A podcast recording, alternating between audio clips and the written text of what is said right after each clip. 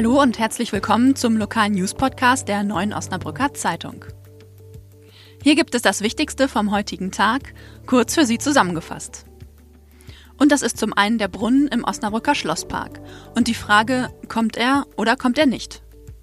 In unserem Schwerpunkt geht es dann um Schulschwänzer und warum die Zahl in Osnabrück stark angestiegen ist. Sie hören immer der Hase nach, der Podcast aus der NOZ Lokalredaktion am Donnerstag, den 17. Oktober, heute mit mir, Katharina Preuth. Unsere wichtigste Nachricht des Tages ist der Schlossgarten. Lokalchef Wilfried Hinrichs fasst für uns die Neuigkeiten aus der Osnabrücker Innenstadt zusammen. Der Osnabrücker Schlossgarten soll in den kommenden Jahren komplett umgestaltet werden. Ein Höhepunkt wäre dabei der Brunnen gewesen der kommt jetzt nicht oder doch? Wilfried, was ist da los? Ja, wir wissen es noch nicht, ob der Brunnen kommt oder nicht. Also der ist geplant direkt vor der Schlossterrasse, äh, gewissermaßen auch der Mittelpunkt des äh, künftigen Schlossgartens. Die Frage ist, äh, will die Stadt zusätzlich 600.000 Euro aufbringen, um diesen Brunnen zu bauen? Denn es hat eine Nachricht vom Umweltministerium gegeben, für diesen Brunnen gibt es kein Fördergeld. Und da sind wir beim bisschen bürokratischen Geplänkel. Das Ministerium sagt nämlich, das ist Kunst am Bau und Kunst am Bau wird nicht gefördert vom Land. So, und da hat die Stadt jetzt eine Alternative entwickelt und sagt, dann machen wir halt so Bodenfontänen. Wir kennen das, also ich kenne jetzt die Pläne noch nicht genau, aber ich stelle mir das so vor, wie diese Bodenfontänen in Bad Iburg vor dem Schloss. Das war ja sehr schön zu sehen vor dem, äh, bei der Landesgartenschau, wie da sehr viele Kinder auch gespielt haben. Also solche Bodenfontänen gelten nämlich nicht als Kunst am Bau und wären dann förderfähig. So, das heißt, die Stadt muss jetzt entscheiden, Brunnen für 600.000 Euro oder Bodenfontänen mit Fördergeld für quasi Lau. Also wenn du mich jetzt fragen würdest, ich finde in Bad Iburg sieht es irgendwie ganz nett aus. Was ist deine Einschätzung dazu? Wird der Brunnen kommen oder wird sich die Stadt dagegen entscheiden? Also ich tippe mal, dass es auf diese Bodenfontänen hinausläuft. Ähm, wichtig ist, dass da so ein Mittelpunkt, so ein optischer Mittelpunkt entsteht. Der Schlossgarten wird ja umgebaut, weil die Universität ein Studienzentrum baut. Da ist ein Kinderspielplatz gewesen bisher. Der Kinderspielplatz muss verlegt werden. Und in dem Zuge hat man gesagt, okay, dann planen wir den ganzen Schlossgarten neu. Es hat da heftige Diskussionen darum gegeben. Bob, der Bund Osnabrücker Bürger und die CDU waren sehr skeptisch. Die sagen, das wird eine Betonwüste. Das wollen wir nicht. Eigentlich wollen wir mehr Grün und mehr äh, Blumenbeete, aber die Mehrheit hat sich eben für Wasserspiele entschieden und jetzt ist eben die Frage als Brunnen oder als Bodenfontäne. Ich tippe mal, dass es auf die Bodenfontänen hinausläuft. Im Schwerpunkt erzählt uns Lokalredakteurin Sandra Dorn, was es Neues zu den Schulschwänzern in Osnabrück gibt. Sandra, du hast die aktuellen Zahlen der Schulschwänzer in der Stadt Osnabrück recherchiert. Vielleicht könntest du einmal vorher sagen, warum die Verantwortlichen das Wort Schwänzen vermeiden wollen. Ja, ich habe mich unterhalten mit Nils Bollhorn, das ist der Leiter des Fachdienstes Jugend bei der Stadt und äh, Schwänzen impliziert ja, dass man ähm, wirklich bewusst äh, nicht zur Schule geht, weil man zum Beispiel keinen Bock hat. Die gibt es, sagt er, natürlich gibt es die, aber ähm, es gibt halt auch welche, die der Schule fernbleiben, weil sie beispielsweise gemobbt werden, die einfach Angst haben, zur Schule zu gehen. Es gibt Schüler, die ähm, zum Beispiel in alleinerziehenden Haushalten groß werden und die sich dann um ihre kleinen Geschwister kümmern, anstatt zur Schule zu gehen. Und ähm, deshalb ist dieser Begriff Schwänzen in der Verwaltung nicht so gern gesehen. Auch der Begriff Schulverweigerung, von dem man früher mal sprach, ist mittlerweile dem Begriff Schulabsentismus gewichen. Absentismus heißt fernbleiben. Ja. Die Zahl der Jugendlichen, die dann dem Unterricht ferngeblieben sind, äh, die Zahl ist stark gestiegen. Warum gab es denn da jetzt beim Fachdienst Jugend plötzlich Probleme?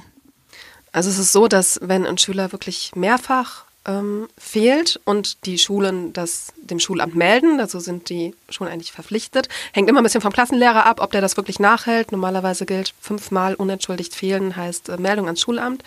Und dann ähm, gibt es im Fachdienst Jugend halt Sozialpädagogen, die ähm, versuchen, die Schüler zu kontaktieren ähm, und auch mit den Familien zu Kontakt aufzunehmen, um einfach rauszufinden, weswegen der Schüler nicht äh, zur Schule kommt. Und ähm, es gab jetzt einen Engpass, dadurch, dass die Zahl der äh, ja, Schulschwänzer, wir nennen sie mal weiterhin Schulschwänzer, ähm, so stark gestiegen ist. Und die konnten nicht mehr mit allen Schülern Kontakt aufnehmen. Das heißt, sie konnten teilweise nicht mal mehr eruieren, aus welchen Gründen die Schüler nicht zur Schule gekommen sind. Konntest du denn trotzdem irgendwie in Erfahrung bringen, warum jetzt gerade im Schuljahr 2018, 2019 die Zahl auf, du hast geschrieben, 418 gestiegen ist? Ja, das ist, da gibt es wahrscheinlich verschiedene Gründe. Das kann einem auch ähm, bei der Stadt keiner so hundertprozentig erklären.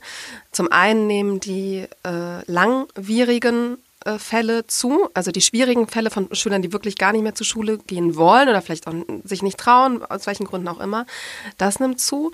Außerdem ähm, spielen eine Rolle die Geflüchteten.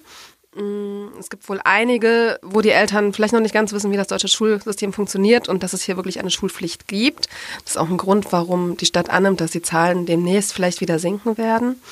Ähm, ja, und auch äh, die Schulen zeigen wohl ein stringenteres Meldeverhalten. Das heißt, sie melden ein bisschen häufiger, ein bisschen schneller, sodass dann eben die Stadt auch gefordert ist zu intervenieren. Aber weswegen gerade diese langwierigen Fälle, also von Schülern, die wirklich lange nicht zur Schule gehen, äh, weswegen die zunehmen, kann einem keiner so recht sagen. Gibt es denn gerade ähm, Ideen, wie das verhindert werden soll, dass die Zahl nicht noch weiter steigt, sondern wenn man ja irgendwie personell überlastet ist anscheinend, ähm, will die Stadt da irgendwie drauf reagieren? Ja, die hat schon reagiert. Die haben jetzt ähm, den Personalschlüssel ein bisschen erhöht, ähm, haben einfach ein bisschen im Fachdienst umgeschichtet, sodass jetzt ab dem, seit dem 1. Oktober ähm, ein bisschen mehr ja, Luft da ist, um wirklich alle Schüler anzusprechen und herauszufinden, aus welchen äh, Gründen sie nicht zur Schule gehen. Ähm, ja, viel mehr würde die Stadt jetzt erstmal nicht machen. Es gibt natürlich äh, dann noch die Beobachtung, dass an Schulen, wo Sozialarbeiter an den Schulen sind, ähm, dass es da ein bisschen besser aussieht, dass da auch ähm, Fehltage schneller gemeldet werden von den Schulen und dass eben die Ansprache an die Schüler häufig äh, schneller vonstatten geht, sodass man ihnen schneller helfen kann. Ja, aber noch eine weitere Personalaufstockung ist da nicht geplant. Die Stadt hat jetzt erst ähm, Stellen entfristet vor ein, zwei Jahren. Ja, dann werden die mal, werden wir mal sehen, wie sich die Zahlen weiterentwickeln. Also jetzt in dem Schuljahr waren es 418. Davor waren es immer so zwischen ja, 300, 370. Also es ist schon ziemlich gestiegen in den letzten Jahren. Alles klar, Sandra. Danke für deinen Einblick.